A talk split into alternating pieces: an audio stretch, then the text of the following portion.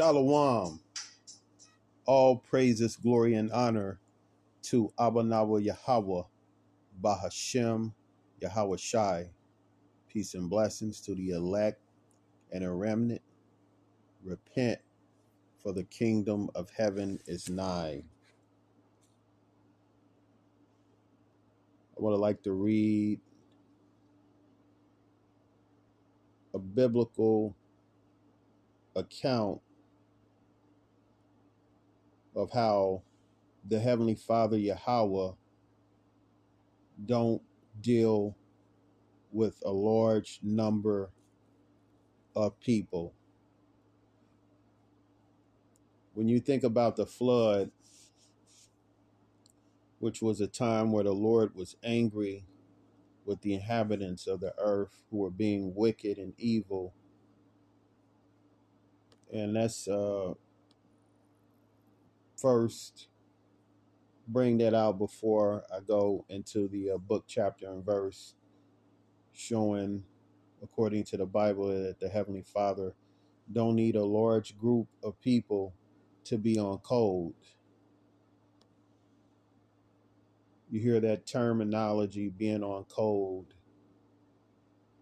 The Lord is not dealing with the masses of people, He's dealing with only a select few individuals.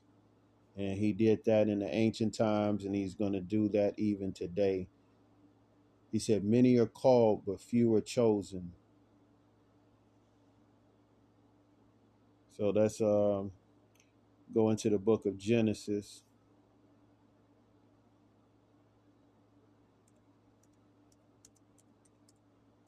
Because during the time of Genesis, uh, there was a lot of evil, a lot of wickedness, a lot of corruption and violence.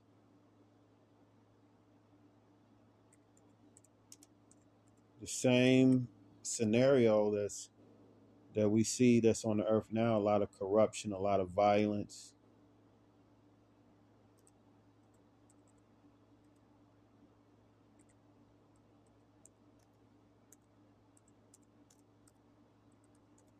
Okay, let's see. So let's see if I can find that. Okay, here we go.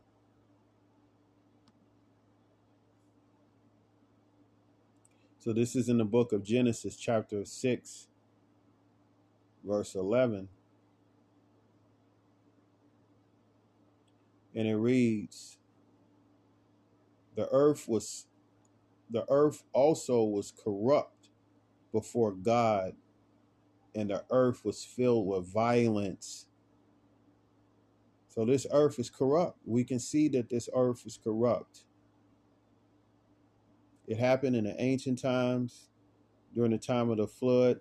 The earth was corrupt. There was a bunch of wicked people on the earth that was uh, void of righteous judgment, and there was violence. People were, uh, you know, raising their hand against each other.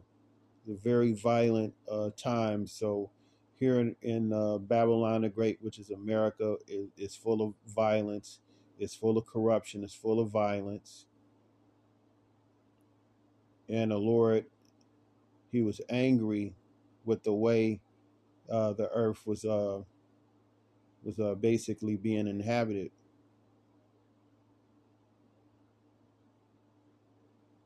Verse twelve it reads. Let's see. Hold on. Let me pull up the uh,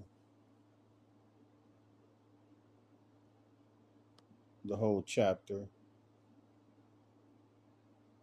We're reading out of verse 10. Salakia, let's see. That was uh, uh verse 11. Actually, that's actually that start at uh verse 9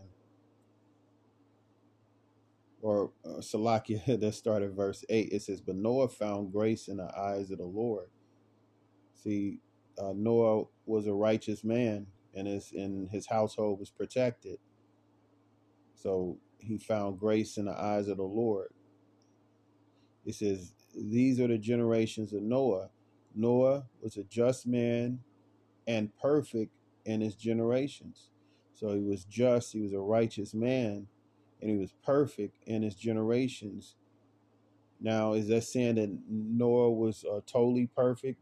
Uh, you know, Noah, uh, after the flood, uh, got drunk, you know. So this is not saying that he was um, like he didn't make any mistakes, but no, he was perfect in the eyes of the Lord. See, people could look at us or look at you and they'll think that you are uh, a, a, a bad human being or or you're you know you're being wicked or whatever like that. They'll they'll say all kind of manner of evil against you but it's false. Because they're not looking um, at, at the person's heart the way that the lord looks at the person's heart. It says and noah walked with yahweh and noah begat three sons shem ham and japheth verse 11 the earth also so here it is you have noah. He was perfect. He was a just man and perfect. And he had uh, found uh, grace in the eyes of the lord. But also the earth the earth also was corrupt before god and filled and the earth was filled with violence. So it was a corrupt time and it was filled with violence. Here it is. This was a, a, a creation uh, that was a paradise, and then it became evil and corrupt and filled with violence, murder, and just uh, all kind of uh, violent acts. It says, "And God looked upon the earth, and behold, it was corrupt, for all flesh had corrupted his way upon the earth." So you had people just living uh, vile and filthy lifestyles and just really mistreating uh, other flesh, you know, uh, mistreating the earth. And out of all of that, uh, that that happened, Noah only Noah and his family were the only ones saved out of all the people on the earth, they were uh, put to death by being drowned. Before that happened, uh, Noah was commanded to build an ark. Before that destruction came,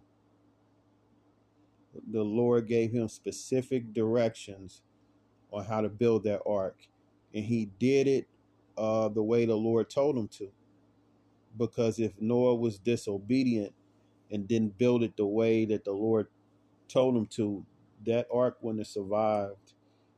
It would have been, you know, it would have been destroyed by the uh, by the water if if uh, Noah didn't hearken to the Heavenly Father's uh, commandments. Let me let me read a little bit more of that it says, And Yahweh said unto Noah, The end of all flesh is come before me. So the Heavenly Father was t- telling Noah, Look, I'm I'm about to kill all these people, you know, with water. That's what uh, the Heavenly Father said. He said, The end of all flesh has come before me. He was going to do away with people. He says, For the earth is filled with violence through them so the Heavenly Father was saying that the earth was filled with violence. He says, And behold, I will destroy them with the earth. So the Heavenly Father is saying, Look, I'm, I'm going to destroy them with uh, water on the earth. But at the time, you know, um, you know, he's going into what he want uh, Noah to do, which was to build an ark. It says, "Make thee an an ark of gopher wood, rooms shalt thou make in the ark. So he told him to make an ark with a specific wood, gopher wood, and to also make rooms in the ark which will house the animals. It says, and shall, and shall pitch it within and without with pitch. and that pitch is, I believe, it's like uh something to uh to hold it together, almost like a like a glue or something. You know, like it's a specific uh you know uh um you know liquid that will bind that art together. It says, "And this is the fashion which thou shalt make it of."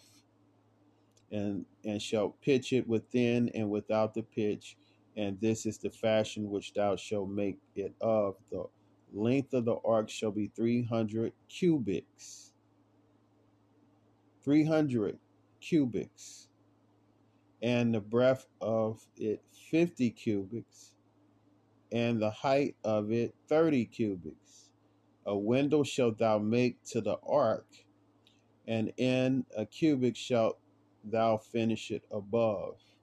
So it had one window out of, you know, um, the whole boat. It only had a window, you know, at the, uh, you know, basically at the top. And there's uh, videos out there that show that they found the uh, ark at Mount Ararat in Turkey. And that's actually, uh, from what they say, is uh, blocked off from um, from people and everything, but there's satellite images of what looks to be the shape of an ark. So that that proves uh, that the ark, you know, uh, story is in fact true, and we we believe through faith. Lord said, "Blessed is he that believe." So believing without actually seeing is is more better.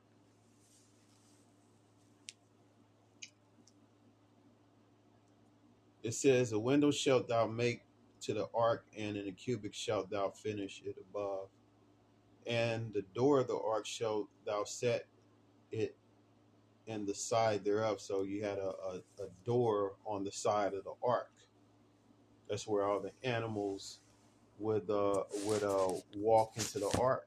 So just imagine all these animals, all these different creatures, you know, the creatures that we see on the earth, all of their offs, you know, their uh, ancestors, you know, their, you know, the animals uh, before the ones here, all of their ancestors were on that ark, getting on that boat, because everything else uh, afterwards was destroyed. So how we're here, we we were we uh, are here uh, based off uh, Noah, uh, you know, being on that boat with Ham, Shem, and Japhet, which was his sons, and that's who the sons populated everybody on this earth. Everybody come from either Ham, Shem, or Japhet.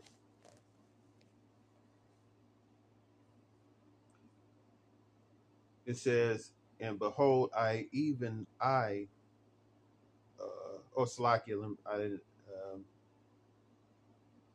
I didn't read uh, everything that I needed to read. So I go back over. So I'm reading verse 16. It says, A window shalt thou make to the ark, and the cubit shalt thou finish it above, and the door of the ark shalt thou set in the side thereof with lower, second, and third stories shalt thou make it. Now the Bible go into how um, we're uh, you know, and I need to find the scripture that goes into not building a house no more than three stories, because right here it tells us that the, you had the lower, you know, the lower floor, you know, the first floor, the second floor, and the third stories thou shalt make it. So you're not supposed to build a house no more than three stories, and that makes sense because you know, in houses, uh, you know, like uh, or buildings or whatever like that, you can just take take for instance 9/11 it wouldn't been that tragedy if that building had only been three stories. It, it'd be no such, you know, uh, scenario where people were jumping off the building and they were being, you know, they were trapped. You know,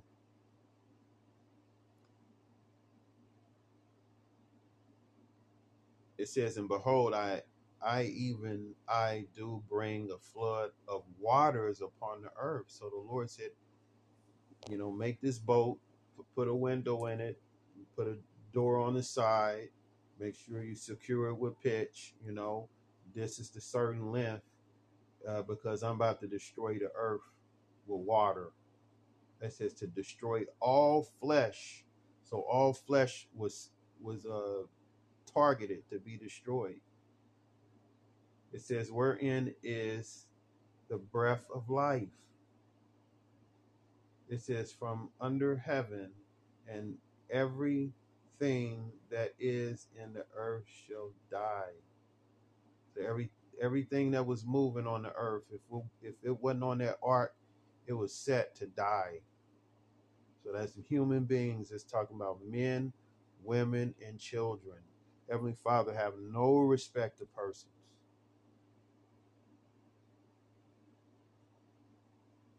It says, but with thee will I establish my covenant, and thou shalt come into the ark, thou and thy sons. So the Lord had established a, a covenant with uh, Noah. You see how that uh, rainbow flag is such an abomination because out of the flood uh, begot the covenant that the Lord made with the earth that He wouldn't destroy it with water. But here it is: you got these uh, sodomites running around with the uh, with the rainbow, uh, you know, colors, and just it totally defiled it. Took something that's uh that's righteous and something that the Heavenly Father created and made it defiled. That's why here in in America is spiritually Sodom, for where out of that uh, symbol came out of. You know, it says, "And thou shalt come into the ark, thou and thy sons and thy wife and thy sons' wives with thee." So you had uh, Noah, uh, Noah's wife, and then their sons, and then their sons' wives. That's who. That's who uh, were the uh, occupants on the ark. They they had the the golden ticket, like I think on that movie uh, uh, 2012. I think that was what they had, like a golden ticket. And and that boat that they had was what it was called the Ark. It was talking about a cataclysmic event that only uh, a select few knew about. You had the elites of America, you know what I'm saying, and in other parts of the world that knew about uh, this cataclysmic event, and they hid that from the masses of people. They hid that the uh, earth was about to be uh, destroyed with water.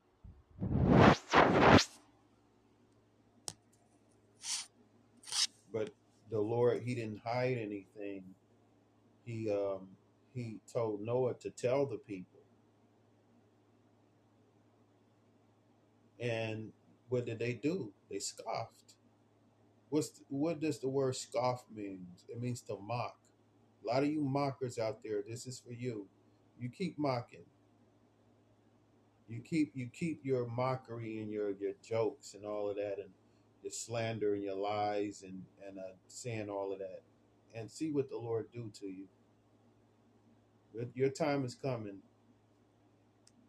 All you witches, you warlocks, you demons out there casting spells against us, against our families, against the uh, righteous uh, brothers and sisters out there that are, uh, you know, uh, in this walk.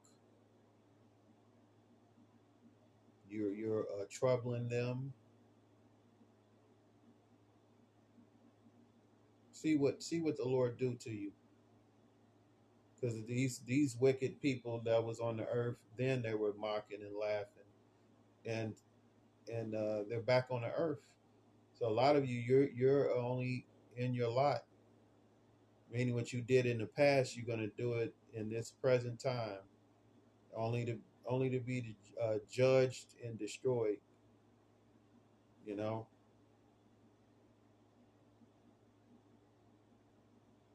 it says, "And of every living thing of all flesh, two of every sort shall thou bring into the ark to uh, to keep them alive with thee." So they would be uh, together on that boat to stay alive, to survive.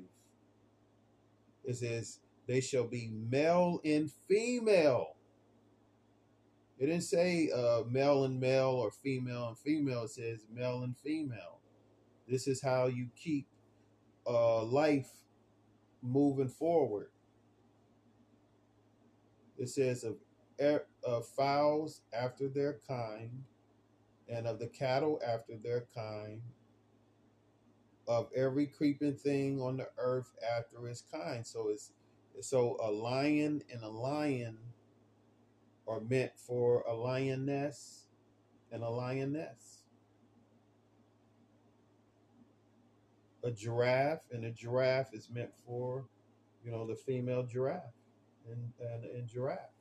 So it, it it's it's it's a uh, human nature, and and uh, the nature of the animals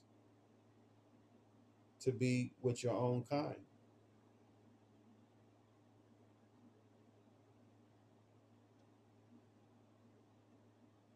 and don't get simple saying, "Oh, uh, that's just just talking about uh, you can only be with uh, uh, one one group of people." No, Israel scattered, so we we don't know who's Israel. We can only tell by the Spirit.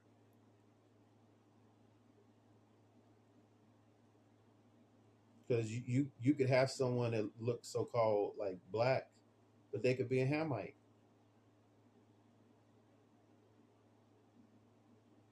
So it all depends on the spirit. But for the most part, the Lord wants us to stay, you know, with with the uh, the righteous of our people. It says, of fowls after their kind, and the cattle after their kind, and every creeping thing of the earth after its kind. Two of every sort shall come unto thee to keep them alive and take them uh, thou unto thee of all food that is eaten, and thou shalt gather it to thee, and it shall be for food for thee and for thy kind. So Lord said, gather all the food because the animals they would need food to eat on that boat because the, the, the food source would be destroyed. it would be underwater. So the animals they needed a certain amount of food. So you know you got elephants that eat so many uh, tons of food and stuff like that in in you know a certain amount of time. So they had to gather a whole bunch of food, you know, uh, and you know for for what's that, forty days and forty nights. So it had to been a specific amount of food to last that long. 40, that's uh, 40 days. It's over a month of just straight rain and not letting up. The Lord, He was like, I'm done with this place. And so you know when it rained, it was it was coming down for enough to you know like engulf the whole earth with water. And we see now that the majority of the earth is is what is water. And the earth was broken up from that because when you look at uh, the the map, all the the continents fit together like a jigsaw puzzle.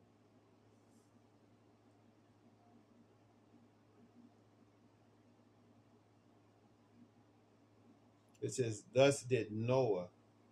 So Noah did exactly what the heavenly Father uh, told him to do. He was obedient according to all that God Yahweh commanded him. So did he. So everything that the Heavenly Father, Yahweh, which his name means he exists, that's what Noah did.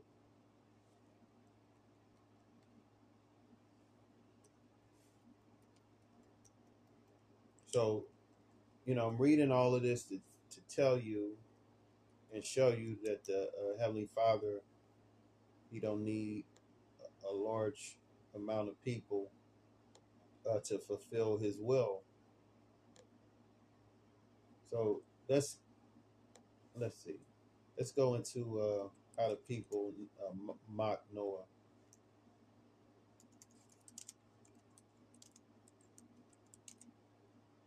The last um,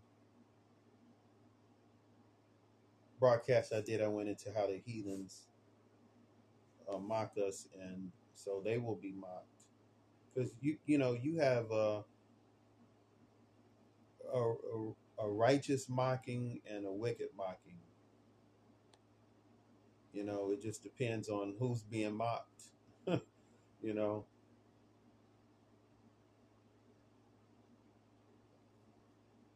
let's see.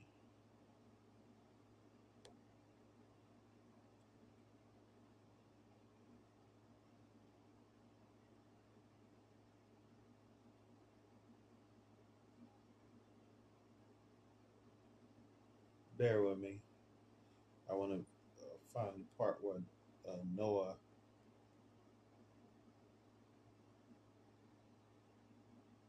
Let's see. Was telling the people. Let's see if I can find it.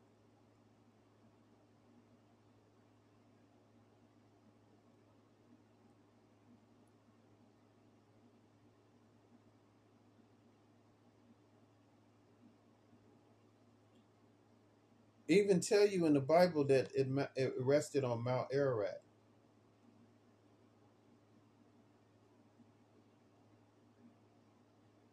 Let's see.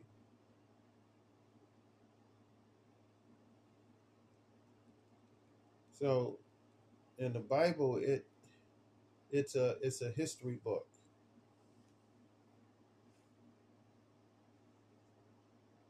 Let's see.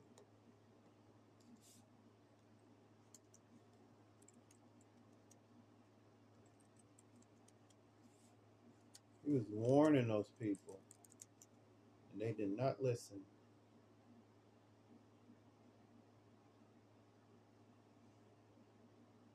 See. trying to think, is it in the Bible? Uh, when or is that some other book?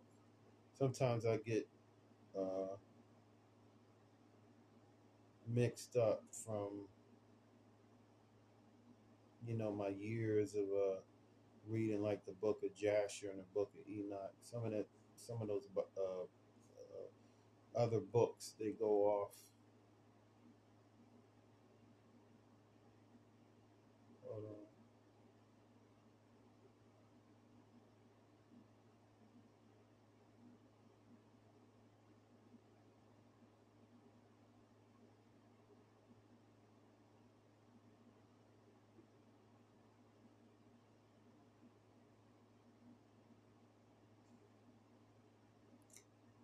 Let's see. Bear with me. See, Noah was was uh, warning warning the people.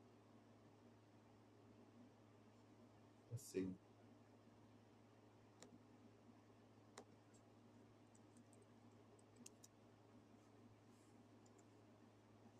Now the the Bible uh, do go into the book of Jasher,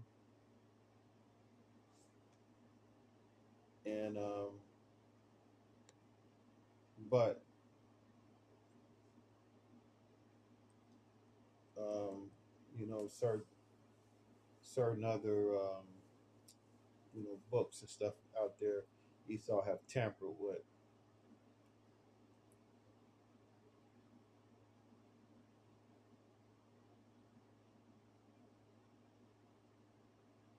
So uh, that's uh that's actually uh,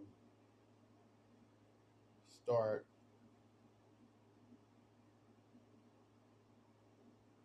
Let's see.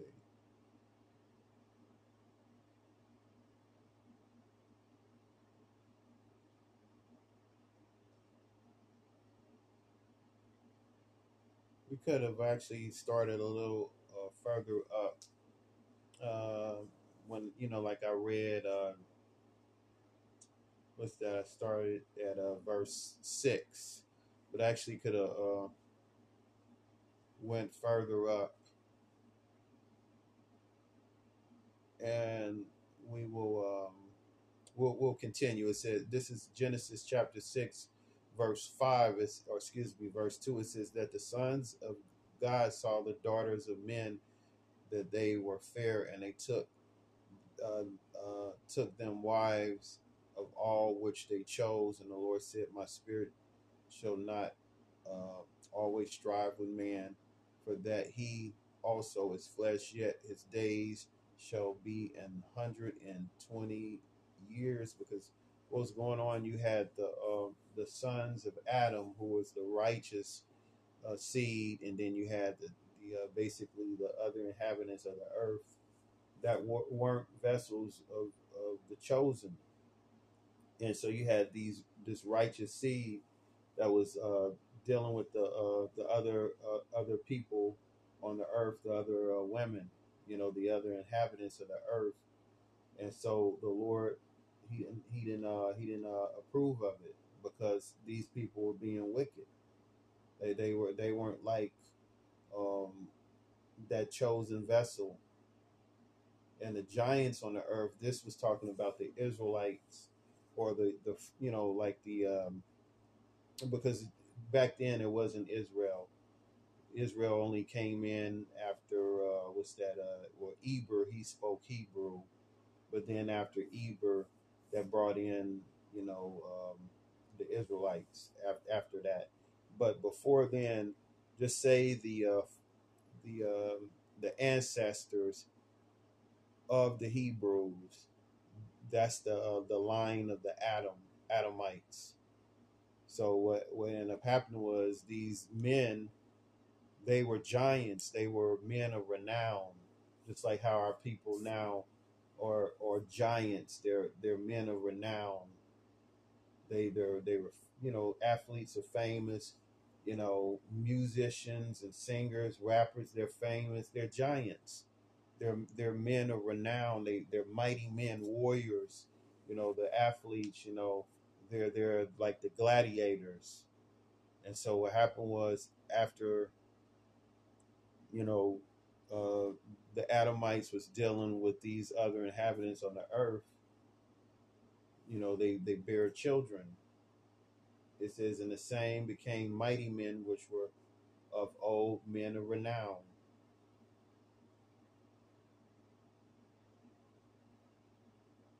Okay, I didn't read all of uh four, so let me read that again. It says, "There, there were giants on the earth in those days, and also after that, when the sons of God came into the daughters of men." See, people think that this is talking about uh, the the giants, like you know, 30, 50 feet tall and stuff like that.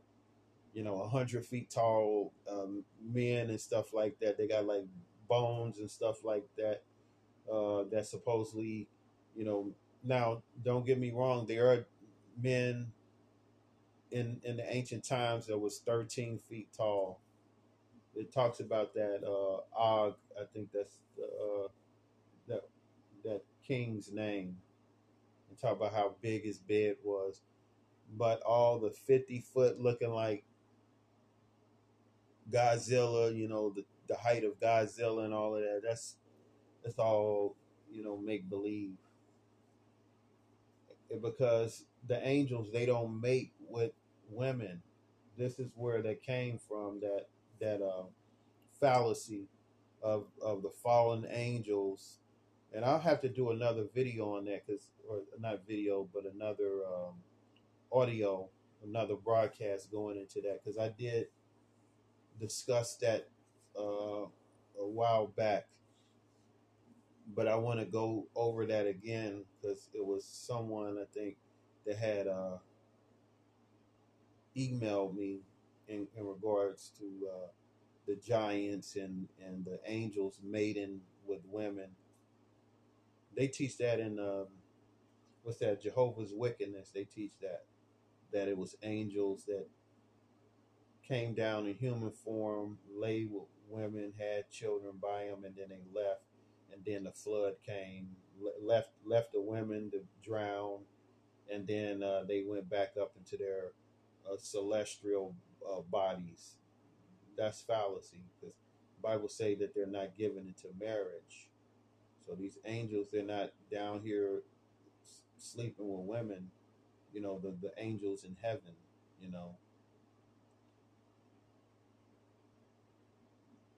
But if you want to say the elect men who are likened to angels, but they're here in these earthly bodies that you know they're they have uh, women on this earth. Yes, you could say that.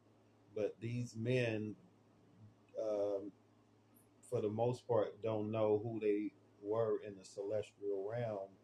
You know, so far as what specific angel, because the Bible says that uh, we wouldn't remember a former time.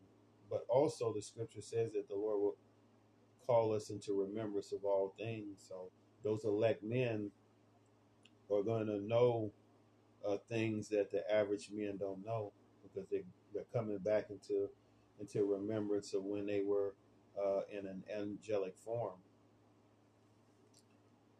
It says, and Yahweh saw that the wickedness of man was great in the earth, and that every imagination of the thoughts of his heart was only evil continually. So these people, they were imagining uh, evil thoughts, every imagination. So they was doing a lot of the uh, stuff, you know, that's going on now.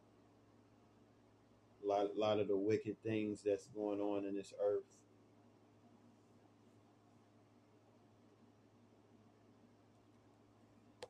So let me see if I can um, find out where I was going into um, Noah being mocked. For some reason,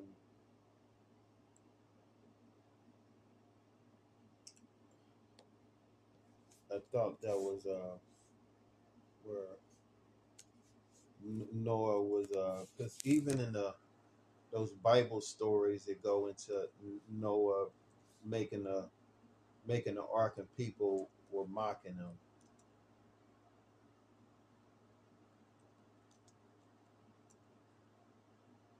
Or, you know, or, you know, like books and stuff like that that go into it.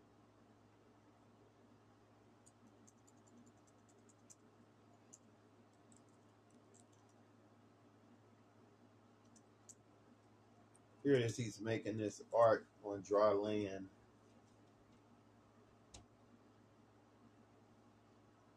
And, you know, people were laughing.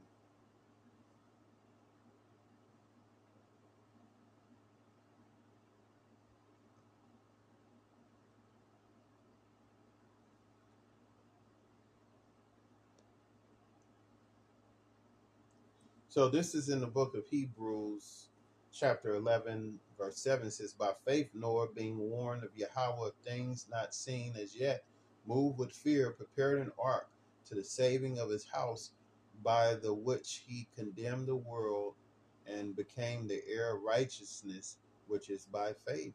So the uh, the he- Father, the Heavenly Father Yahweh, he warned Noah of things that as uh, not yet seen. So it never it never rained. It on the earth it was a dew, but it never rained. And Noah, uh, being warned by the heavenly Father, he moved in fear. He was preparing himself. So just as the same now, we should be moving in fear, preparing ourselves, gathering ourselves together to, to get on that spiritual ark, to be under the divine protection of Yahweh Bashim Yahweh Shai because the the ships, the so-called UFOs, are gonna be the uh, the modern and new uh, ark. You know, getting on those uh, chariots, being being saved from the destruction from that fire that's set to come and devour the wicked on the earth.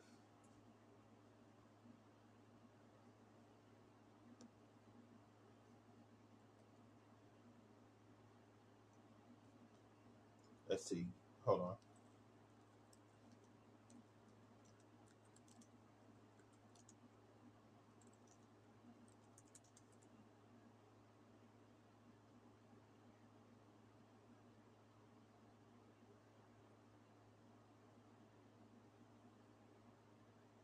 Yeah, okay. So that's like a um something that's based off speculation I think it says that in the um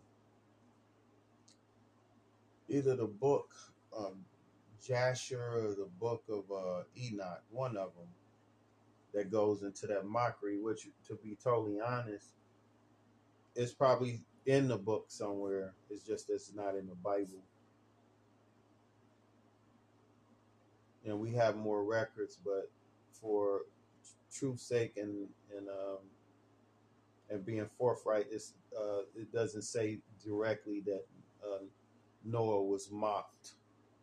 It's like we assume that he was mocked if and we assume uh Noah was warning people because the Heavenly Father warned them and with uh, Noah being just, I can't perceive him building that ark and then was saying like, "Fuck y'all," you know what I'm saying? Hell with y'all, you know, building this ark, you know, I'm gonna watch y'all die. You know, I don't think he said that. I just think that um, uh, the Lord put the spirit of uh, Noah to uh, build the ark. He moved in fear, but you know, people was asking him, and he, I don't think he would have, uh, you know, kept it a secret. I think he would have told the people exactly what was going on, and they just cho- chose to ignore them.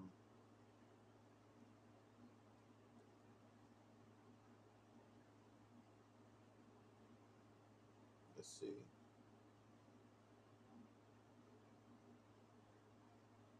And you ha- and just like it says, just for uh, truth's sake, there are other books out there. We just don't have them, you know. And and uh, I'm gonna teach you out of the Bible and the, and the Apocrypha. I'm not gonna go into any of those other books because um, they have to line up with the word of Yahweh. And the most important thing is the teachings of Yahweh Shai.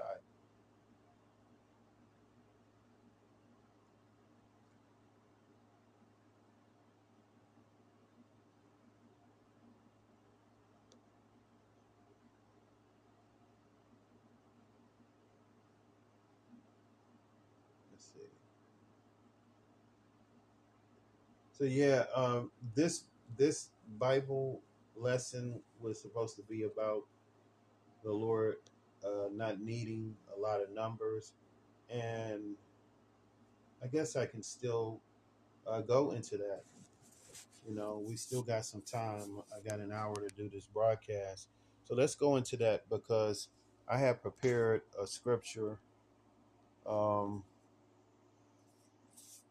in the book of Judges showing again that the Heavenly Father don't need a, a lot of people. He he's only dealing with a select few. So let's get that uh, to really show that the the Lord ain't trying to save everybody on this side. He's angry and he's he's going with um with who he's chosen.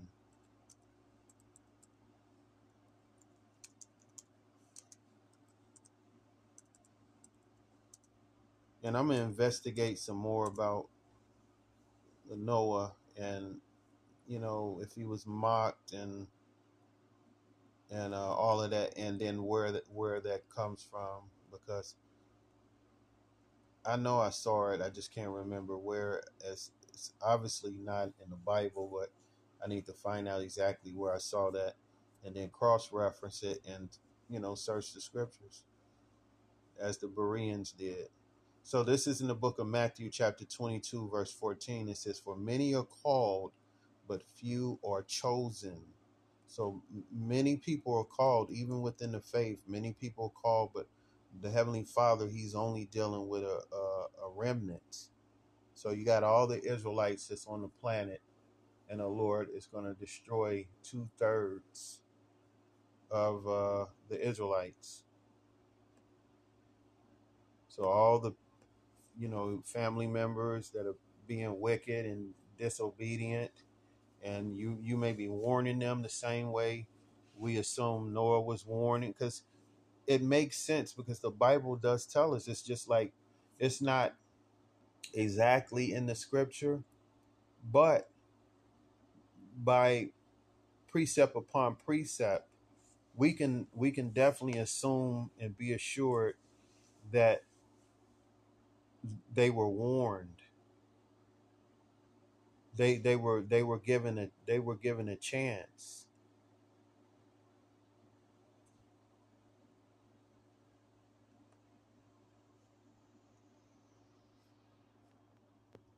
So that's um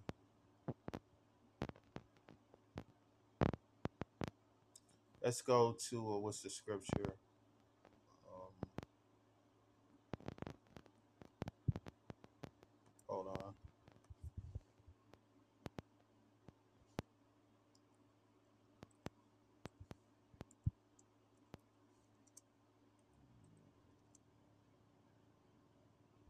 Oh, water Yahweh Bashim Yahweh Shai.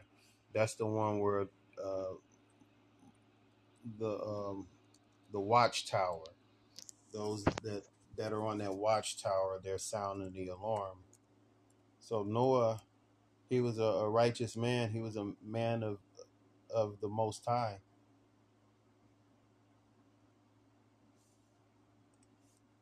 So the the watchmen are warning the wicked. So if it was the wicked people on the earth, they were being warned.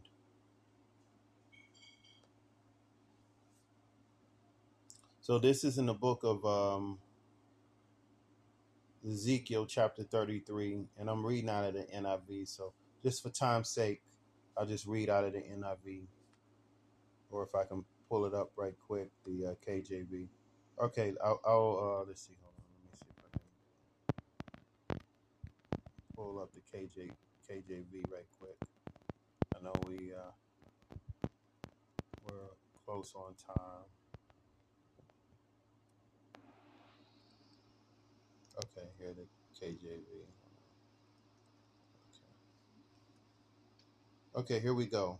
This is in the book of Ezekiel 33, verse 1. It says, And again, the word of the Lord came unto me, saying, Son of man, speak to the children of thy people. So the Lord told the Israel, uh, Israelite man, Ezekiel, to prophesy to the Israelites and say unto them, When I bring the sword upon a land, if the people of the land take a man of their coast and set him for their watchman, if when he seeth the sword come upon the land, he blow the trumpet and warn the people. It said, When whosoever heareth the sound of the trumpet and taketh not warning, if the sword come and take him away, his blood shall be upon his own head. So the watchman is set to warn the people, warn his people about the sword, about destruction. So if that uh, watchman is warning people and the people don't take heed, uh, the blood is on that uh, on uh, is, is uh, on. Well, if he warned the people, then the blood is not on his hands. The blood is on the person. It's on their own head. It says he heard the sound of the trumpet and took not warning. So the person heard the sound, but they didn't take no warning. They didn't listen. They didn't hearken. They didn't take heed. Just like you have the men of the Lord prophesying, telling our people to repent, return to the Lord, have faith, believe in His blood, believe in a new covenant, and they don't listen. They just go on, as the scriptures say, uh, the simple pass on and they are punished.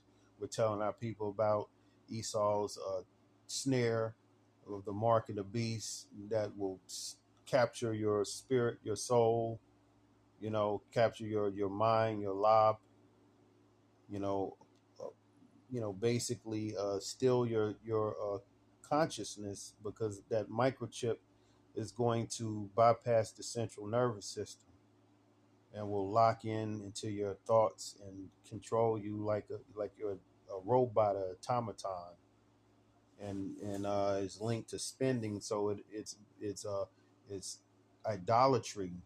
You know, you, you will be worshiping uh, these devils. you know, and their technology.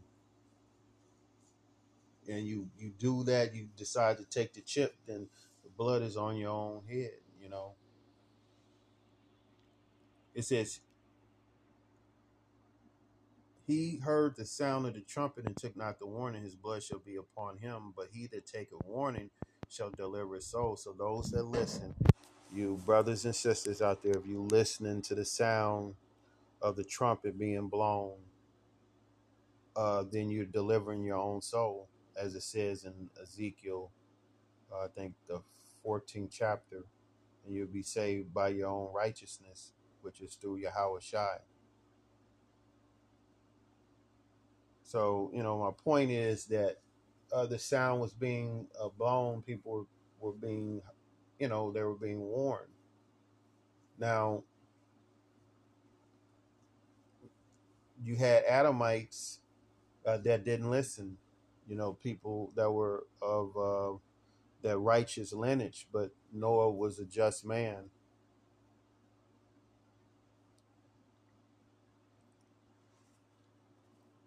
So that's um, let's go into the book of Judges, and it reads. It says, "Then Jerubbaal, that is Gideon. So yeah, Gideon. He was a, a warrior. He was a righteous uh, man. He was a man of war. He was, he was a, a you know like um, you know today you you have soldiers. You know you have captains, generals, and stuff like that. The different uh, ranks in in the army. But Gideon, he he was a man of war. He was a fierce warrior. It says, and all the people who were with him got up early and and camped beside the spring of Harod, Harod, and the camp of Midian was on the north side of them by the hill of Moriah in the valley. And the Lord said to Gideon, The people who are with you are too many for me to hand Midian over to them. So Heavenly Father said, Look, you got all these uh, soldiers. It's way too many uh, for me to, uh, you know, to, you know, do His will.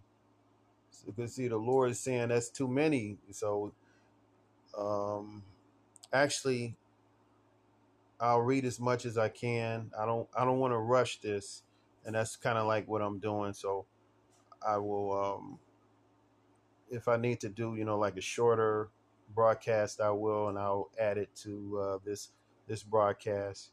So the Lord, you know, told uh, Gideon, "Look, that's way too many soldiers."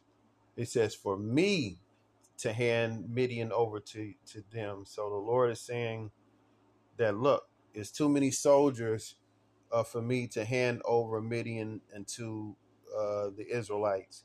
It says, otherwise Israel would become boastful, saying, My own power has saved me. So the Lord is saying, Look, I'm not gonna uh, need all of these soldiers to uh, for you to whoop up and defeat the Midianites, because then y'all gonna be like, y'all did it.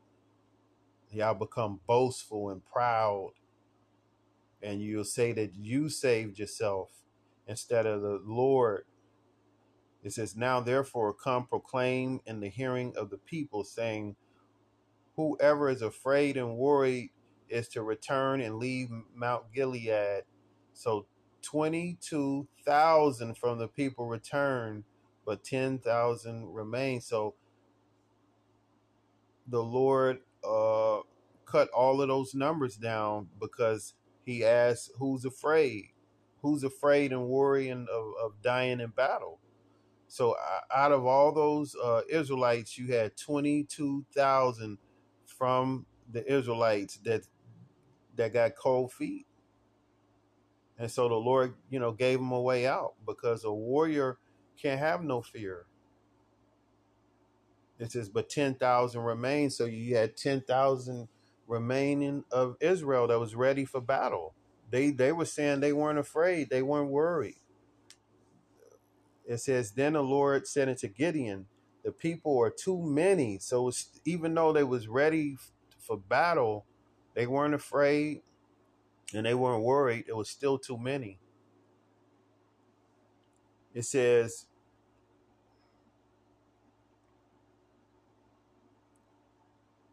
let's see. It says, Then the Lord said to Gideon, The people are still too many. Bring them down to the water, and I will test them for you there.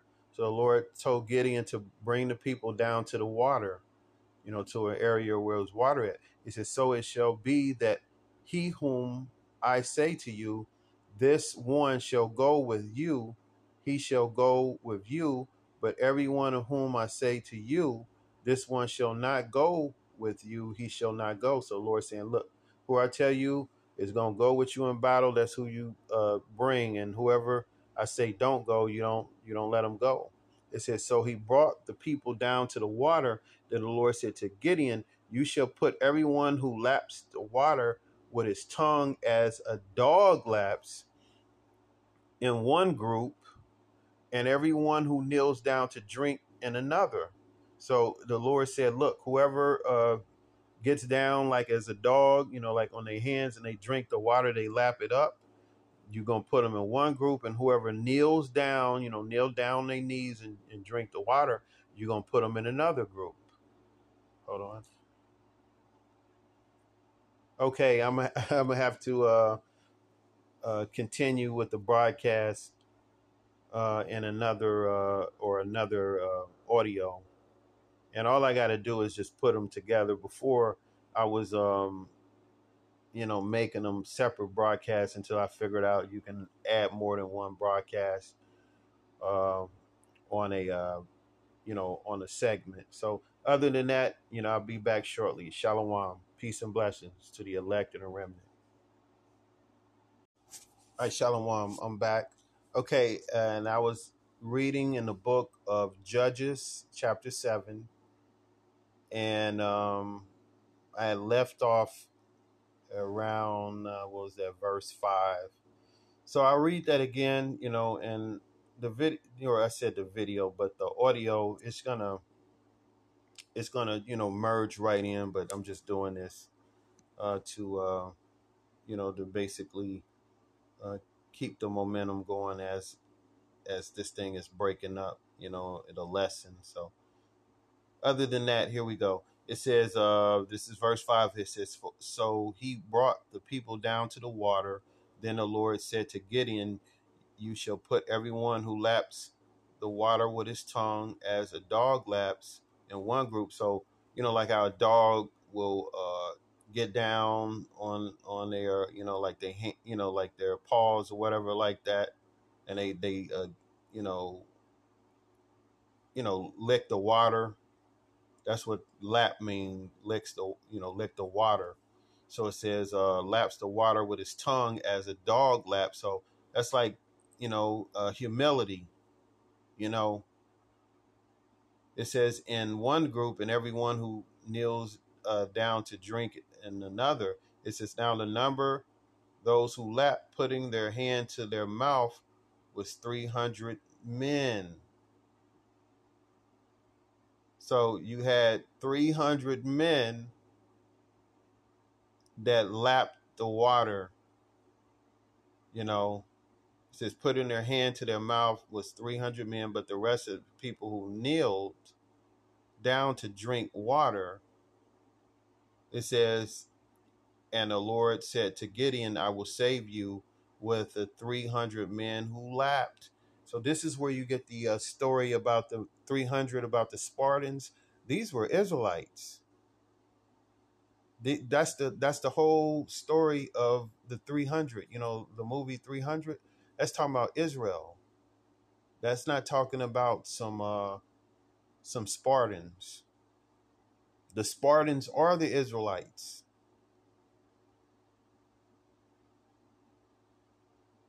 This is now the number who those who lapped putting their hand to their mouth was 300 men, but the rest of the people knelt down to drink water. And the Lord said to Gideon, I will save you with the 300 men who lapped and will hand the Midianites over to you. So have all the other people go. So the rest of those uh, men that uh, knelt down and drink the water instead of, you know, um, you know, lapping like a, you know, like the dog.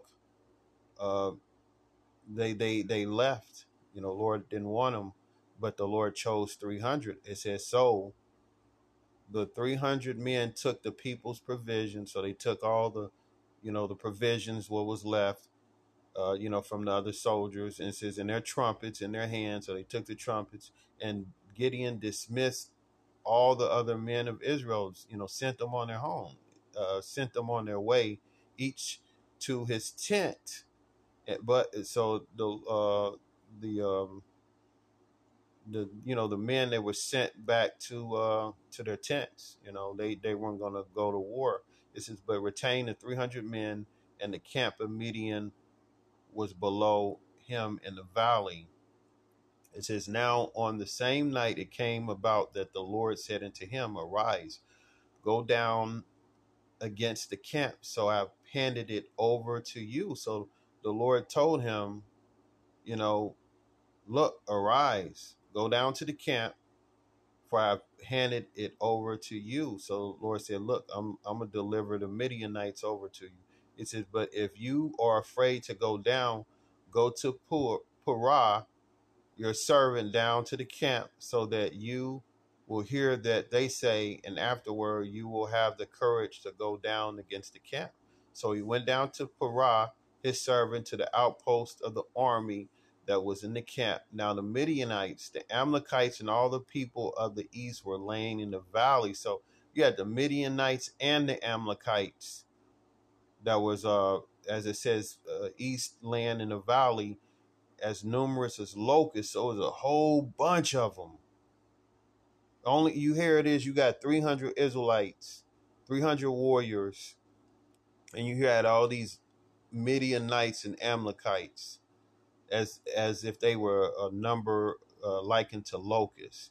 It says, and the camels were without number. So it a, they had a uh, thousands of uh, of uh, camels. It says, and numerous as the sand of the seashore. So it says as the sand of the seashore. So it's just just a man, just like it was just a sea of soldiers that was ready to destroy the Israelites. Many are called, but few are chosen. It says, When Gideon came, behold, a man was relating a dream to his friend, and he said, Behold, I had a dream. A loaf of barley bread was tumbling in the camp of Midian, and it came to the tent and struck it so that it fell and turned it upside down so that the tent collapsed. And his friend replied, This is nothing other than the sword of Gideon, the son of jo- Joash, Joash, a man of Israel. God have handed over to him Midian and all the camp. When Gideon heard the account of the dream and its interpretation, he bowed in worship. Then he returned to the camp in, of Israel and said, Arise, for the Lord has handed over to you the camp of Midian. So the Lord, he can use dreams to interpret uh, uh, an actual event that's going to happen. See, the Lord uh, uses dreams and visions uh, to uh, to relay his will, just like you know you had the Urim and the Thummim, um, which was a uh, a device, uh, the way that the Lord communicated, uh, you know, to the priest, the uh, Le- Levitical priest of His will.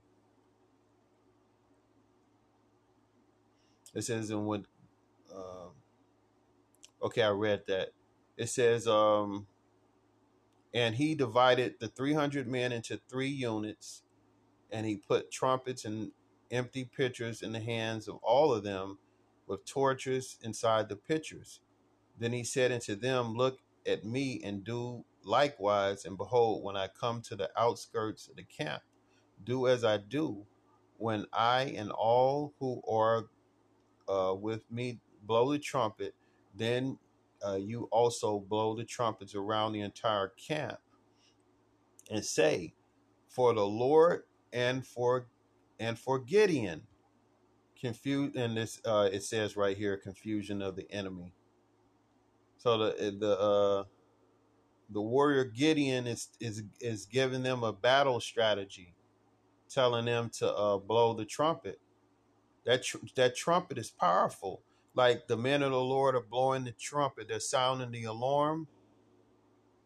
Not only it alerts the Israelites, but it can put it puts fear in the hearts of the other nations. It says so Gideon and the 300 men who were with him came to the outskirts of the camp in the beginning of the middle night watch when they had just posted the watch and they blew the trumpets and smashed the pitchers that they were in their hands. So they blew the trumpets and they smashed the pitchers. So that shocked the enemy it says when the three units blew the trumpets and broke the pitchers they held the torches in their hands and the trumpets in their right hands for blowing and shouting. And the Lord for it says a Lord a sword for the Lord and for Gideon. It says, and each stood in place around the camp, and all the army ran, crying out as they fled. So you had the Israelites, all they did was blow the trumpet and then they took those pictures and broke them and they yelled. They they let out a war cry. And they said a sword for the lord and for gideon. And each stood in place around the camp and all the army ran crying out as they fled. It says and when they blew the 300 trumpets the lord set the sword of each against another even throughout the entire army. It says, and the army fled as far as Bethshittah toward Zererah, as far as the edge of Abel Meholah by Tabbath, and the men of Israel were summoned from Naphtali, Asher, and all Manasseh, and they pursued Midian. And Gideon sent messengers throughout the hill country of Ephraim, saying, Come down against Midian and take control of the waters ahead of them. They're going to cut them off. This is as far as Beth Barah and the Jordan. So all the men of Ephraim were summoned, and they took control of the waters as far as Beth Barah and then Jordan. And they captured the two leaders of Midian, Oreb and Zeb. So they cut them off and then they captured their leaders, the Midianite leaders, and they killed Oreb at the rock of Oreb, and they killed Zeb at the winepress of Zeb, while they pursued Midian, and they brought the heads of Oreb and Zeb to Gideon across the Jordan. So that's warfare. That's that's the Lord uh, only using 300 men uh, to gain victory over the enemies of Israel. All praises to Yahweh Bashem Yahweh Shai. See, these are uh, the stories of your forefathers that Esau don't want you to uh, remember. We we as a nation were were uh, fierce warriors for the Lord. That's why Gideon um, did exactly what the Lord uh, commanded. And then the men shouted, This is for the Lord and for Gideon. See, the scripture says that that the Lord will exalt a man. And that's that's what was happening. You know.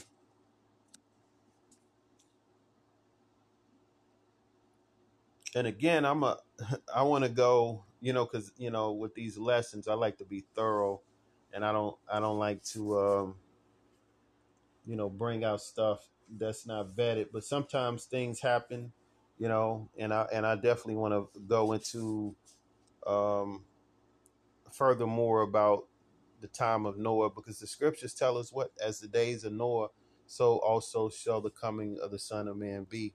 Let me get that right quick. So we have to really meticulously study the time of Noah because the Lord changed not. So we want to make sure uh, that we get all what we need according to His Word, so we can uh, uh, be wise into salvation. Let's see. The Lord told us as the days of Noah. So what happened during the time of Noah? You had corruption and violence, and the Lord was angry, and he he did a, a catac- you know he did a cataclysmic event against the world.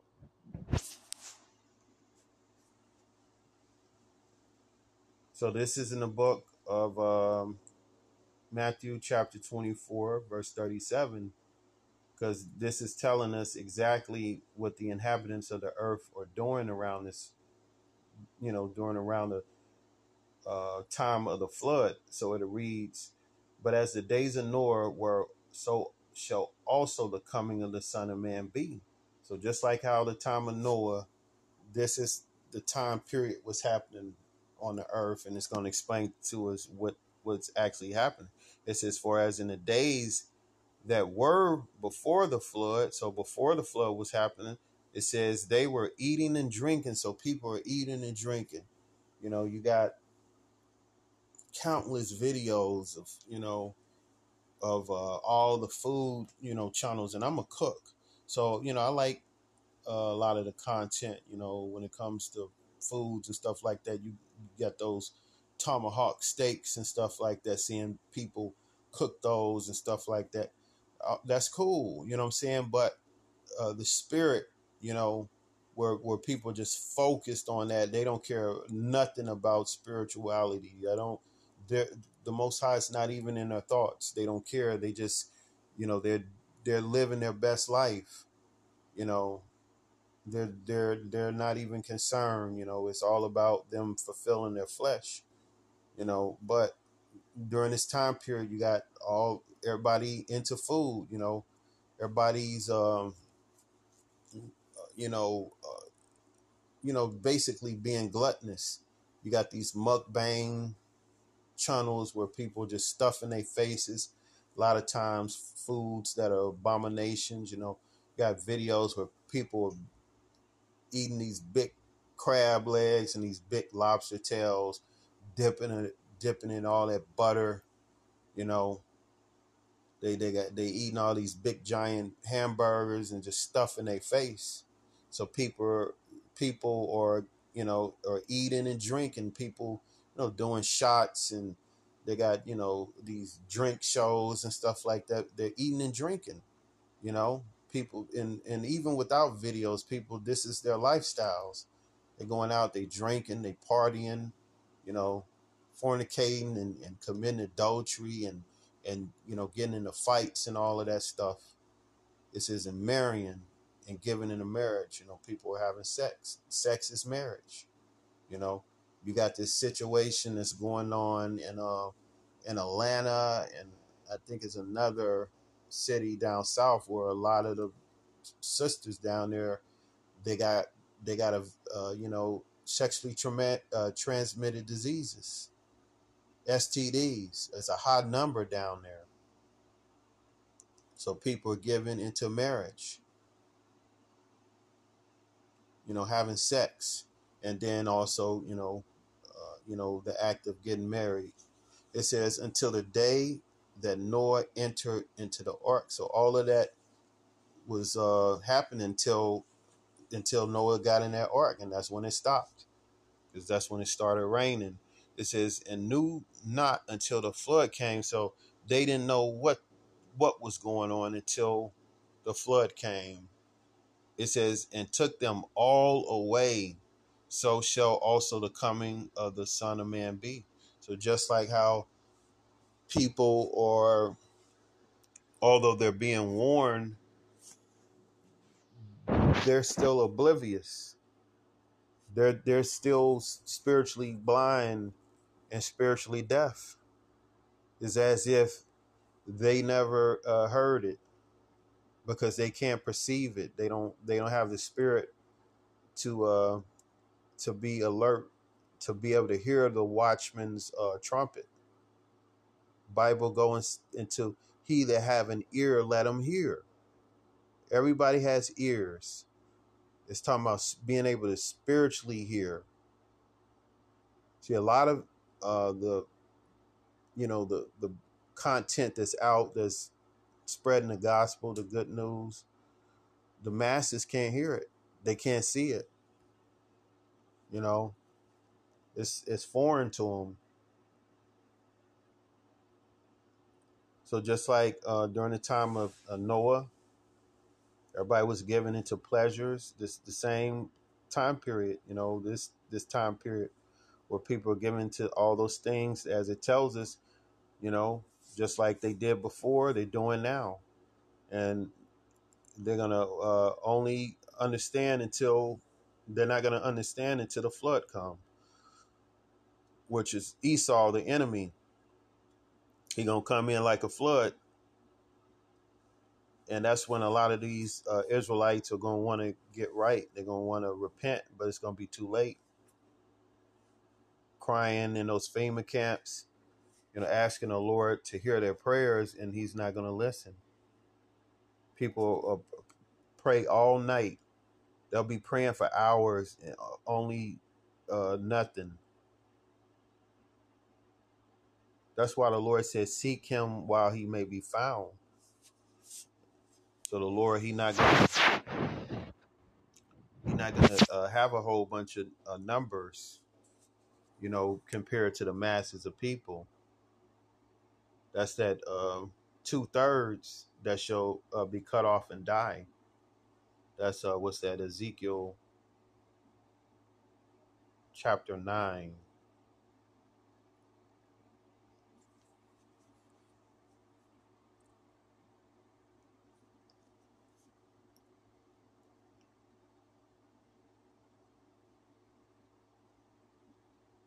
Hold on.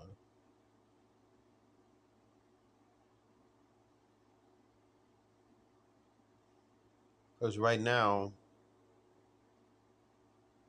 the elect are hearing and they're they're taking heed. That's that's those men with the spiritual mark, the seal. This devil, he wants he wants to have a mark, but it's a physical, carnal, wicked, evil mark, which is the mark of the beast. And then you have the righteous mark, which is the men that are sighing and crying for all the abominations that be done in the midst thereof. So you're going to have a spiritual mark of the elect, and then you're going to have a physical mark of the wicked. So this is in the book of, um, of Ezekiel chapter 9, and we'll start at um, verse 4. It says, And the Lord said unto him, Go through the midst of the city, through the midst of Jerusalem, and set a mark upon the foreheads of the men that sigh and that cry for all the abominations that be done in the midst thereof.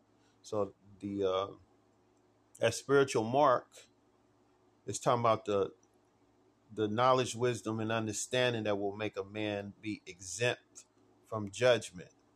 The word mark is different from the word mark in Revelation chapter uh, 13. This mark is a thawa. Uh, it means to be exempt from judgment. So the knowledge, wisdom, and, and understanding is in the righteous men's foreheads.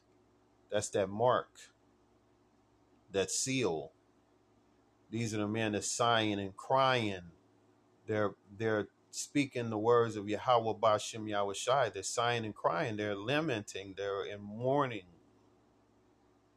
They're crying out uh, to Israel, telling them to repent, return to the Lord. The Lord is about to judge this place. The Lord is about to destroy Babylon with fire, spiritual Sodom.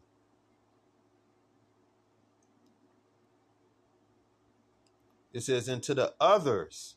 So here it is. You have this this mark that's on these men, but then you have others, which is uh, the two thirds. You have the elect, the one third,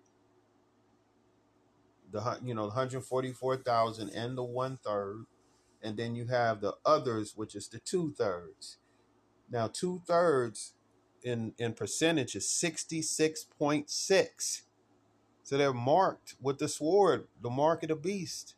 Sixty six percent is going to be cut off and die.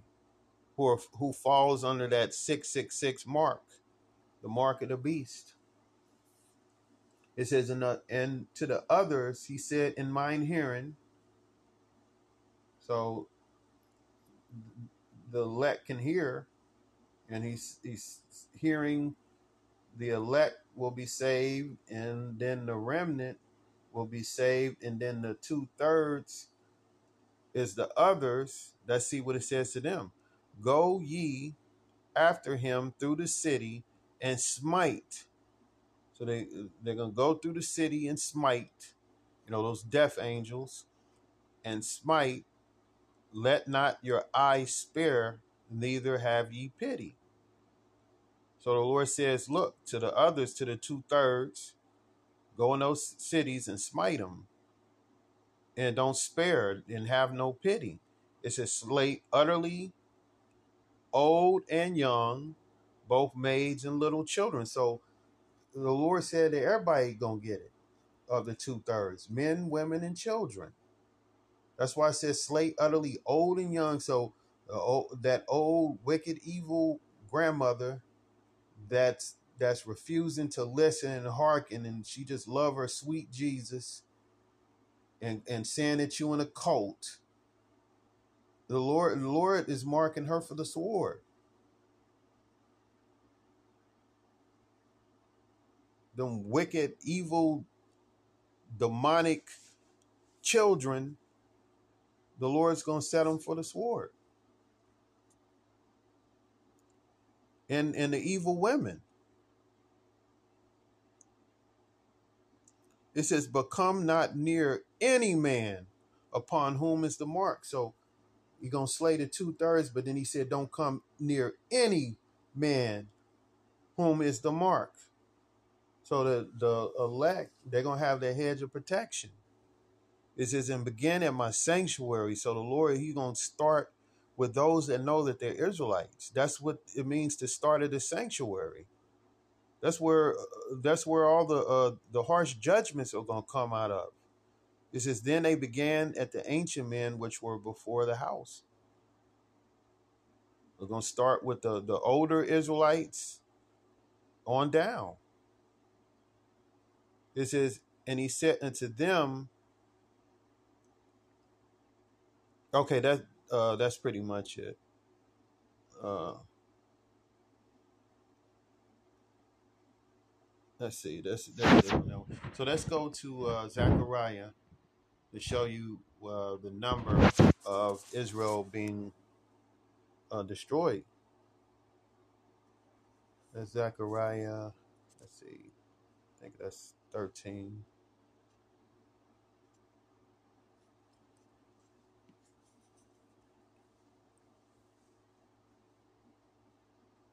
Lord don't need a lot of numbers.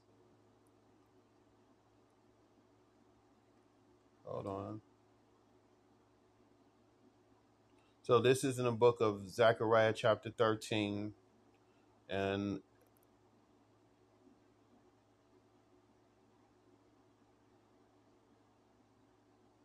let's see.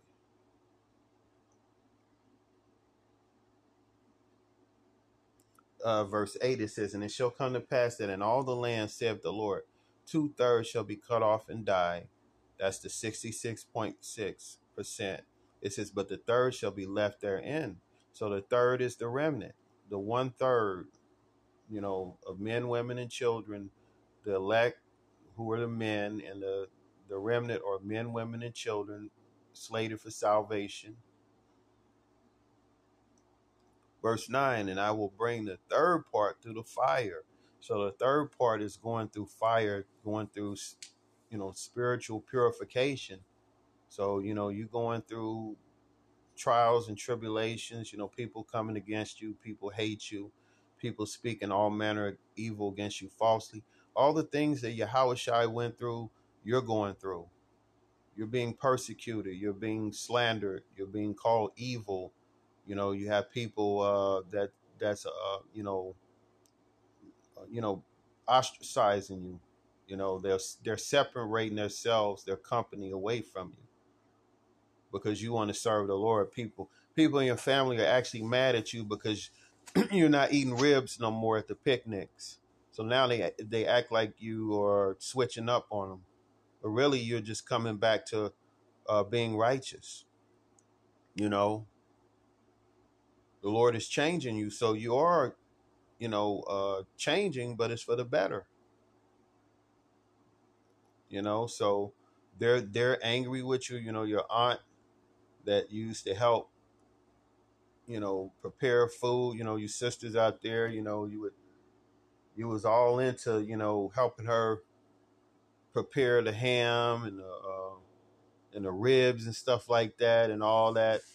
You know, all the foods that our people like.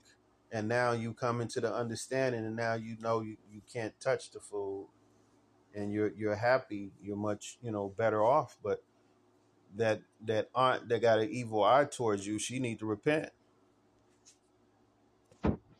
If not, the Lord will judge her. Just you know, like every everybody in our families that that don't want to repent, and they know that you know the truth but the Lord, He, we can see that He don't need everybody.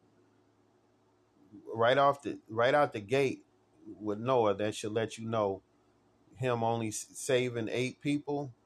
The, Lord, He He's actually gonna save way more than eight people. But that goes to show you, like he, he don't He don't need anybody. He can start all over.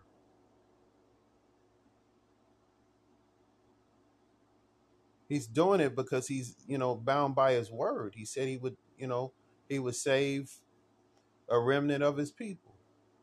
He ain't gonna, you know, switch up and, um, you know, say he gonna do one thing and do another. No, the Heavenly Father, he's righteous. He he cannot lie. He tell you you're gonna do something, he's gonna do it. So he said he's gonna bring the third part through the fire, through you know your tribulation, persecution, affliction, some you know chastisement, things you know that you have done, and the Lord will put that that uh, chastisement, that punishment on you. But it's for your betterment. It's not to destroy you. It's to purify you, to make you better, to make you more acceptable in the sight. It says, and will refine them as silver is refined. So He's doing this. He's putting you through that fire. So he's refining you as silver. And will try them as gold is tried. So when you make jewelry like silver and gold, that come out the ground. So it still got dirt in it. It still got all kind of other things that's that's not valuable. You know what I'm saying? But when you when you put that fire to it, it's purifying, it's burning all that dirt out. So that's likening to us, uh, you know, having sin and iniquity. The Lord burns that out of us and purify us. And he said that when, when he's finished with us, we're going to be like silver and gold. It says, They shall call on my name, which the name of the Lord is Yahweh, and the name of his only begotten Son is Yahweh Shai. He said, They shall call on my name and I will hear them. And that's what the Lord is doing. He's hearing our prayers. He's hearing uh, your cries, your your lamentations, your your your supplications, which means to beg. When you cry out to the Lord in sincerity and in truth, you know you have a broken and contrite heart. The Lord brought you low and and and humble the way He uh, requires of you in order so you know he can deal with you that's when he's going to hear your your cries your prayers. And those prayers are going to pierce this pierce through the clouds. No matter what this devil try to do no matter who comes against you he's going to hear it. And once he hear it and he and he knows what you're going through he's going to he's going to uh he's going to move on it but he's going to move on it in his time in his perfect timing And his time is different than ours.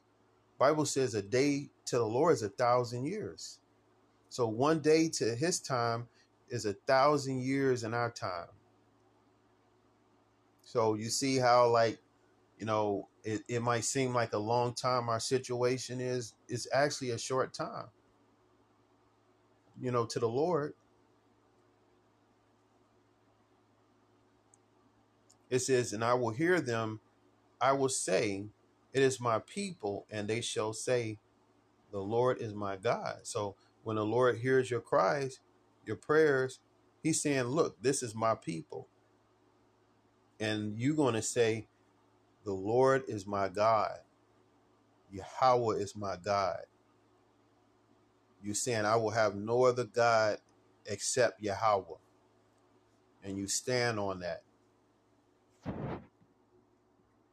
Being fearless, courageous, bold, and unwavering.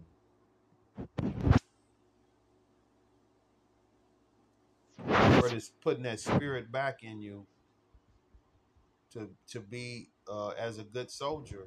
The Bible says, "Endure hardness as a good soldier." The same way that Gideon endured hardness.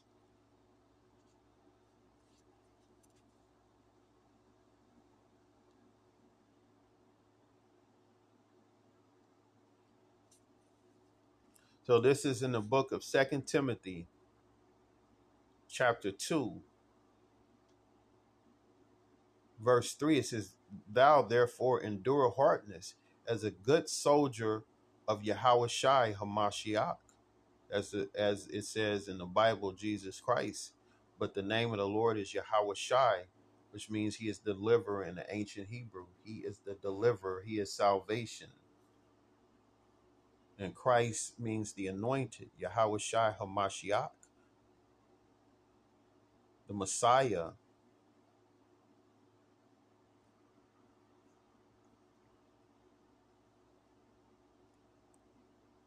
It says, No man that warreth, so a man of war, the one that's going to endure hardness is a good soldier.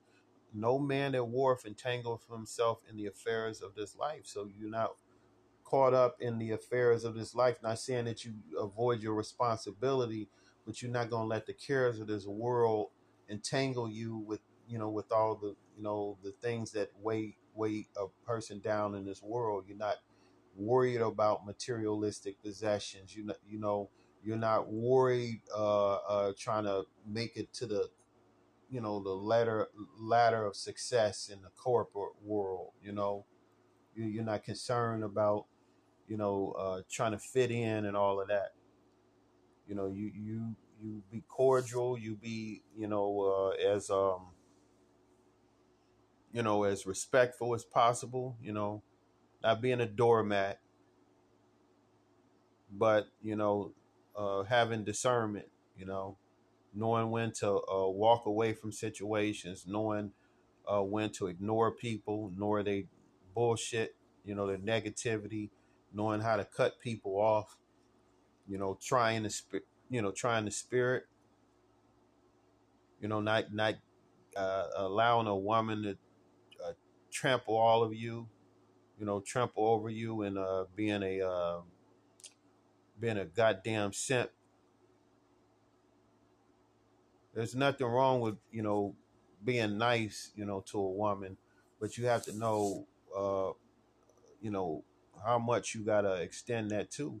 Because some women they'll take advantage of your kindness and and try to play you as a fool. So, you know, you you do your best, you know, to um, to work with people, but the scriptures do say that you're not to give your strength to a woman and they'll respect you more when they know that you're just not gonna put up with their games because the Lord He gonna send you many women in these last days. So don't don't entangle yourself in the affairs of this world. If a woman ain't try to rock with you, and you know she ain't giving you no choosing signals, and she just you know uh, playing games, then you you know leave her alone because there's plenty of women out there uh, that's actually looking for a good man and definitely a man of the Lord. And the Lord, He knows what you want. He gonna He's going to uh, give you the uh, you know everything that you that you want, everything that you like. You know, this is I'm trying to think of the scripture where He says He give give you the desires of your heart. So if you want a, a woman with a Coca-Cola shaped body, you know, long hair, you know, nice shape and all of that, Lord will give you that, you know. But you know, he he go he want to know that you know you're gonna put him first, and uh, and not go haywire, and instead of uh, doing the Lord's work or serving the Lord, you know, you're you're too busy uh, uh, laying up with your woman. Lord to take her, you know, and and have you start all over. So you want to make sure that you being a man of war, you don't entangle yourself in the affairs of this life. It says that he may please him who have chosen him to be a soldier. So by you not entangling yourself in the affairs of this life, you're going to actually please the Lord who have chosen you to be a soldier, a soldier of the Lord, a soldier of Yahweh Shai and Yahweh Shai's army.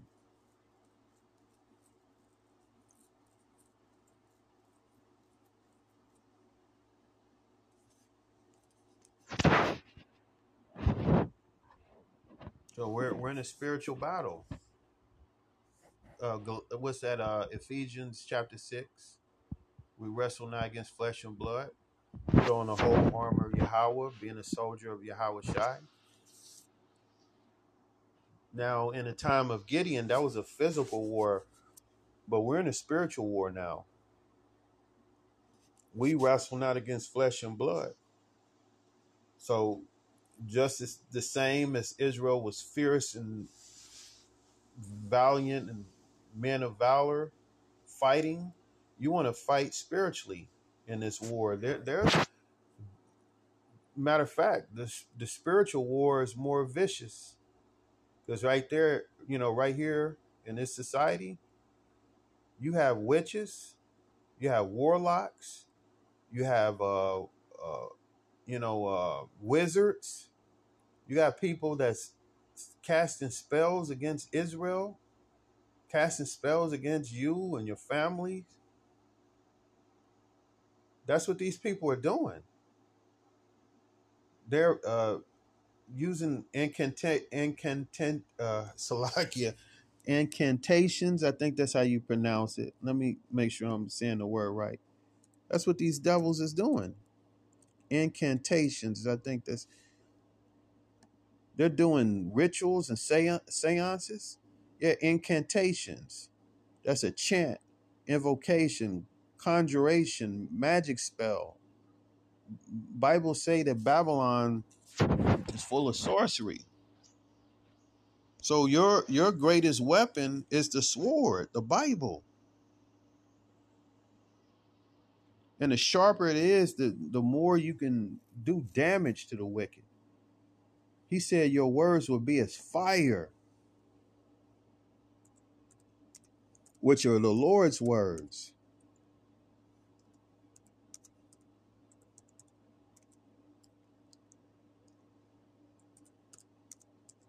That's how you get even with these devils, all these witches and warlocks. You you make sure that sword is sharp.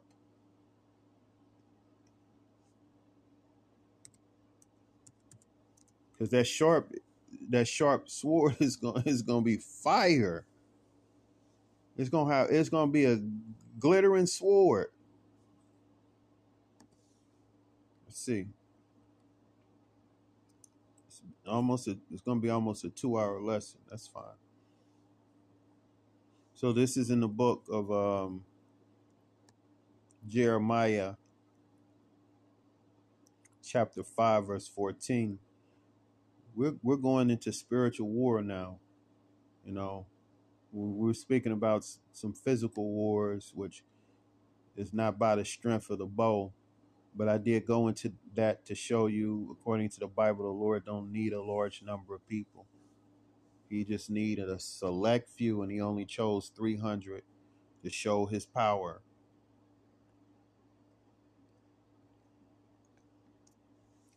So this is in the book of Jeremiah, chapter 5, verse 14, and it reads, Therefore, thus said the Lord Yahweh, or the uh, the Lord God of hosts, the the Lord of hosts or God of hosts, it means the God of armies. The Heavenly Father is a man of war. Because ye speak this word, so those that speak the words of Yahweh, behold, I will make my words in thy mouth fire, and this people wood, and it shall devour them. So the Lord said that, look, my words that I'm gonna put in your mouth, these prophecies, these uh, you know, um, dark sayings, similitudes, mysteries. It's gonna be fire in the mouth of those elect men, those uh, prophets, the uh, the messengers of the Lord, and the people that hear it. It says, and this people would. So what happens when um when fire is upon wood? It burns. And that's what's happening. The people they're they're being burnt by the word. That's why uh the only thing they can do is become carnal and make false accusations because the Lord is is burning their spirit. It says it shall devour them and they're being devoured by the words of Yahweh by Shem Yahweh Shai.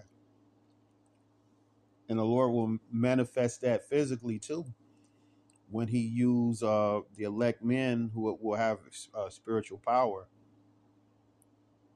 and any any uh, heathen that'll try to uh, destroy those elect men, uh, the Lord gonna put that spirit in them to to burn those people up with spiritual power.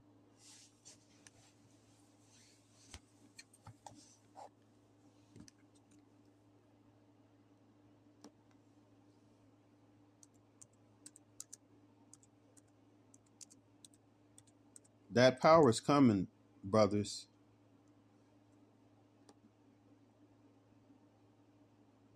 Those that wait upon the Lord. You don't take anything into your own hands. Yeah, you defend yourself if someone trying to hurt you, as this uh, country has a constitutional right. You know, you have a, a right to bear arms, and then even in the Bible it says that uh, the the Messiah said that you're going to trade in your cloak for a sword. What's a sword? A strap.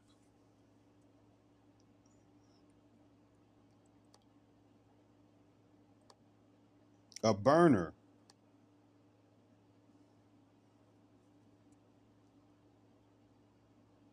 So this is in the book of um, Joshua, chapter 23, verse 10. And and just like in the ancient times, you had the um, men of valor, the mighty men. They had spiritual power. Those uh, men under David, they they were they were leaping over walls. These were Israelites in, a time where you know uh, they weren't as sick as everybody is now. You know, we're fighting all these infirmities and afflictions. They were stronger then. That spiritual power. It says, one man of you shall chase a thousand.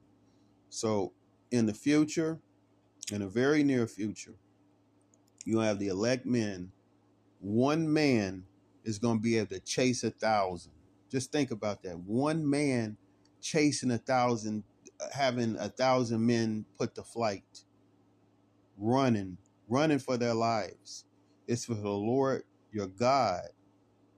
He is that fighter for you. So it's going to be the power of Yahweh manifesting through you that's going to fight your battles as he have promised you. So the Lord promised this. It's going to happen.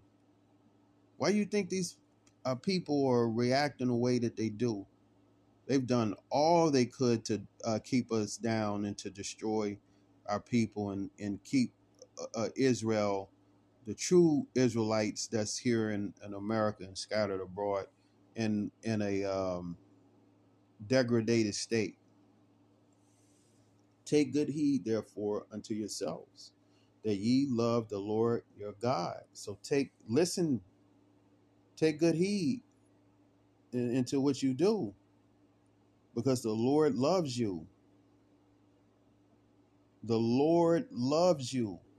That the Lord, it says that, ye love the Lord Yahweh.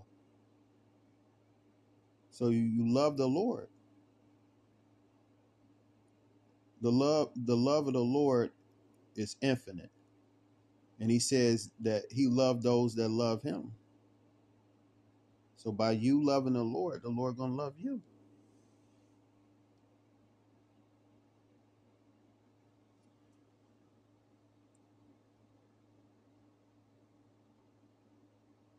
Let's get that.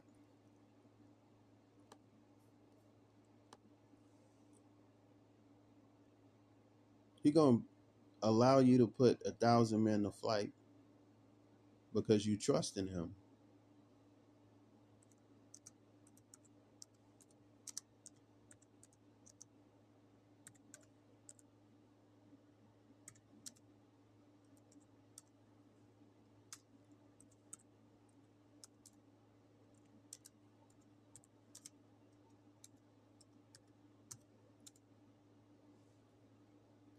So this is in the book of Proverbs, chapter 8, verse 7. I love them that love me, and those that seek me early shall find me. So the Lord loves those that love him. So by you loving the Lord, the Lord will love you. And those that seek him early shall find him. Seeking him now while he may be found, because it's going to come a time where people are going to seek him and he won't be found.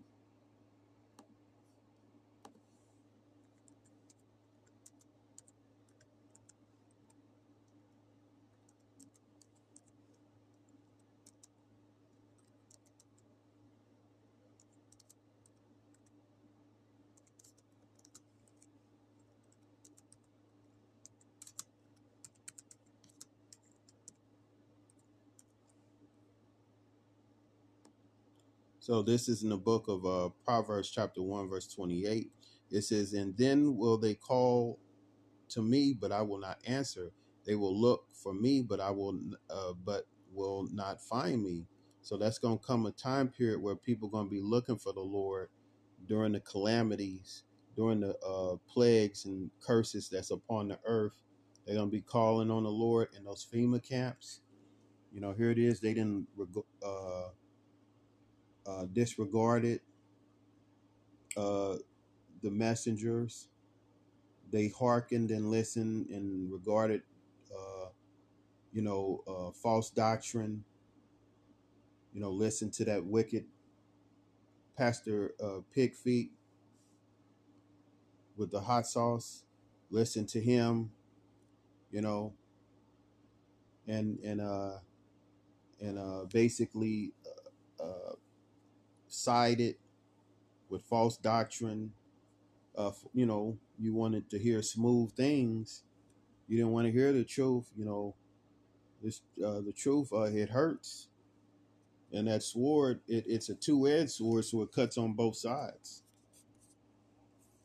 But the more uh, we do our best to serve the Lord in spirit and truth, and do as He commanded, uh, the less it hurts you know, the, the, the less you get cut.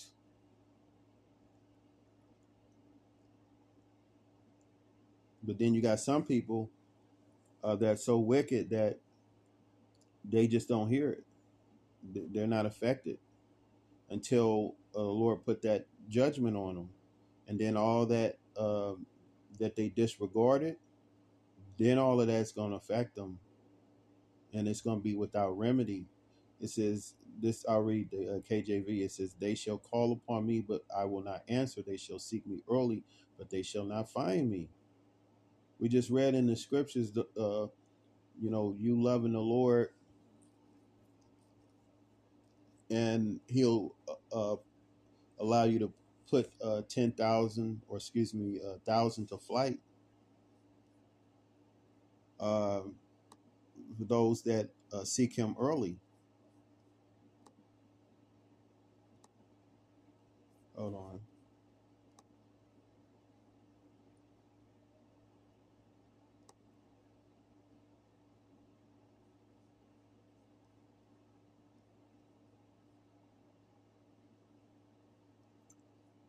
I want to. I want the scripture. That's. I think it's also talks about uh, a ten thousand to flight. Like I think it's like a hundred men shall put ten thousand to flight.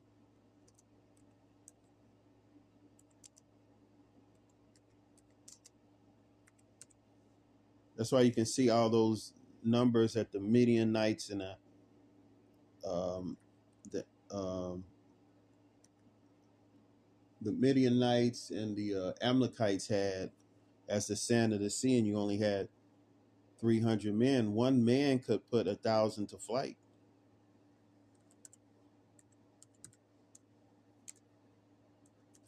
So really, the uh, Midianites and the Amalekites they were outnumbered spiritually.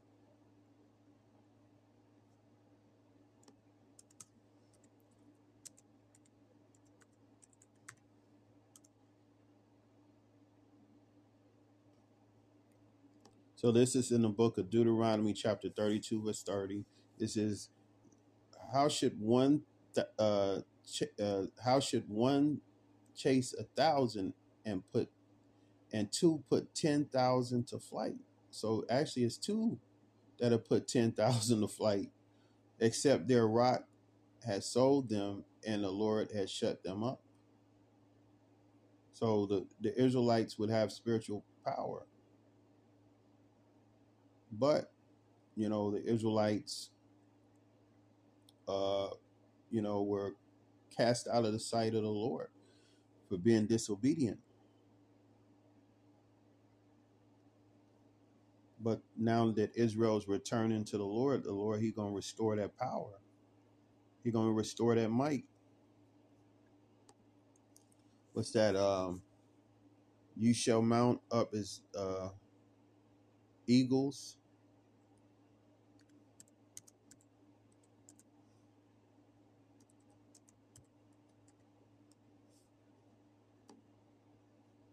So this is in the book of um, Isaiah. This is one of my favorite verses, chapter forty, verse thirty-one, and it reads, "But they that wait upon the Lord shall renew their strength." So the Lord said that those that wait upon the Lord, you're trusting in the Lord, you're waiting on His uh, His mercy and His healing. They shall mount up with wings as eagles.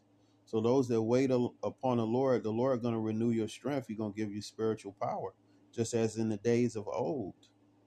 Renew that to renew is to get something back that you had before. It's just that it's being refreshed. And he said that you're going to mount up with wings as eagles. What do eagles do? You know, what do eagles do? They fly. They have wings. They're a bird that flies the highest. They fly so high that uh, if a bird is on his back, that bird is going to pass out and fall off the back of the bird or back of the eagle because of the height or the uh, you know the you know the uh, the lack of oxygen that's high up in the air. So the Lord said, "You're gonna fly as as wings as eagles." It says, "And they shall run and not be weary." So you're gonna be able to run long distances and not be weary. You're not gonna you're not gonna get tired. It says, "And they shall walk and not faint." So you're gonna be able to walk long distances and not faint, not pass out. That's the Lord renewing your strength. Those uh, men that sigh and that cry, you know, the ones with spiritual power.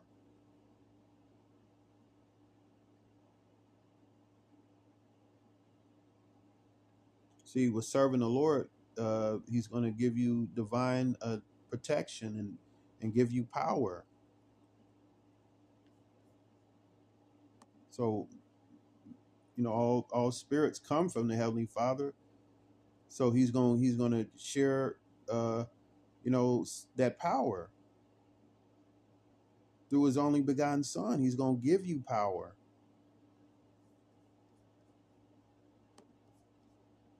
The Messiah said, "Ye shall do greater things." So, what what what are some of those things? That's spiritual power, healing. You're going to do greater works. This is uh, St. John chapter uh, 14, verse 12. It says, True, uh, Very truly I tell you, whosoever believe in me will do the works that I've done, that I've been doing. It says, And they that do even greater things than these, because I am going to the Father. So the Lord is saying, You're going to do greater works. You're going to do greater things. You're going to heal. You're going to raise the dead.